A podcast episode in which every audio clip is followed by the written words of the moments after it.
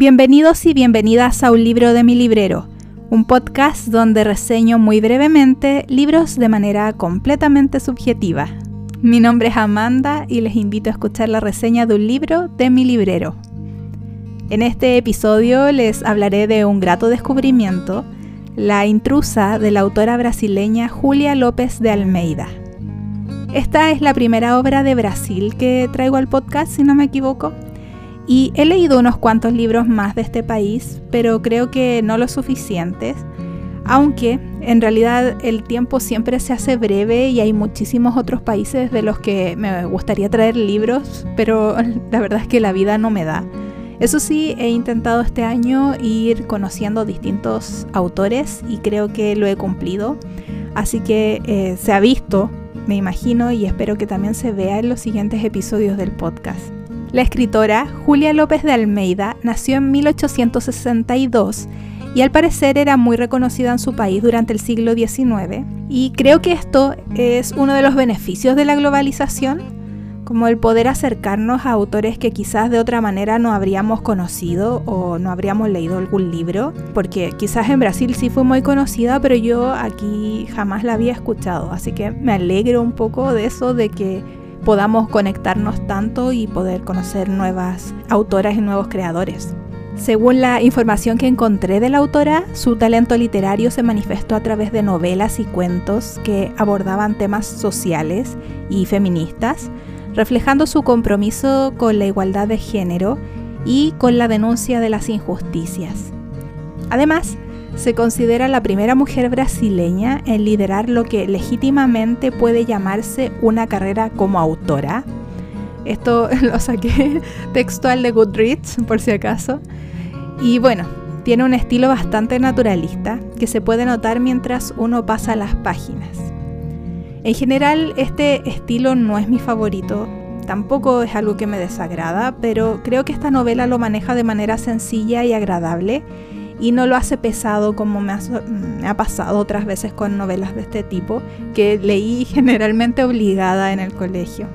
Llegué a La intrusa por recomendación y leí en un formato digital que tiene un poco menos de 240 páginas de la editorial Libros de Seda. Esta historia, situada en Río de Janeiro, donde Argemiro, un hombre viudo, adinerado y respetado de la alta sociedad, decide contratar una gobernanta para educar a su hija y para preocuparse del orden del hogar, después de que le prometió a su fallecida esposa que no volvería a casarse. Lo que debemos entender es que él considera que contratando a una mujer que se preocupe de las labores de hogar, no caerá en la tentación de buscar pareja, pero a la vez toma una medida aún más extrema que es la condición que le va a señalar a la gobernanta de nunca dejarse ver por él. Claramente esta extraña regla crea como un enigma en torno a la identidad y apariencia de la gobernanta, añadiendo un toque de misterio a la trama. Esta mujer, a pesar de ser casi invisible y también al saber tan poco de ella en la historia, es odiada por la suegra de este hombre, que teme que su yerno se enamore y deje al olvido a su hija fallecida. Mucho de la novela gira en torno a este temor por quebrantar la promesa que le hizo a su fallecida hija, que de vez en cuando como que me hacía sentir un poco incómoda, pero eh, creo que es el punto del libro. Así que me imagino que por aquí ya vamos entendiendo por dónde podría ir la trama de este sencillo libro, que es muy interesante y muy agradable de leer. Creo que es algo así como una lectura dominguera o para leer un domingo, es muy agradable. Quiero también decir que al principio del libro me costó un poco ubicarme. No sé si esto se lo atribuyo a mi concentración en ese momento, pero luego ya la lectura se me hizo muy liviana y fácil de leer. A veces siento que esto pasa porque son autores desconocidos y estamos recién aprendiendo cuál es su estilo, pero me, costó un poquito habituarme. Algunas cosas de la trama se me hacían nuevas, entre comillas, porque, por ejemplo, durante el libro el dueño de casa no sabe de la gobernanta y nosotros sabemos poquito más que él. Por otro lado, siento que esta situación es cómica en sí, pero trágica, y esa sensación aumentó en mí cuando me di cuenta que la suegra me hacía pensar en algún personaje como de Molière o algo así, como el este hombre avaro, no recuerdo el nombre de la obra.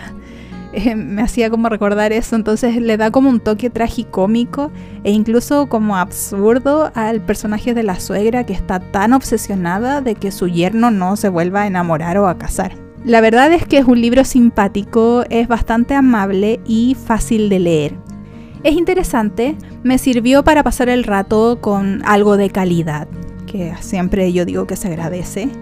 Y honestamente me gustaría decirles que a mí no me pareció un gran libro o no me llegó, pero sí me entretuve y lo leí bastante rápido. Me hubieran gustado más detalles sabrosos, pero en sí no está mal y creo que era lo que buscaba. Este año he buscado mucho novelas que sean livianas, que sean fáciles de leer, pero que estén escritas bien y es muy difícil encontrarlas. Así que creo que se suma un puntito extra a este libro por tener esta calidad literaria. De esta manera me despido, les agradezco por haberme escuchado y les recuerdo que tendrán un nuevo episodio de un libro de mi librero en dos semanas. Muchas gracias, hasta la próxima.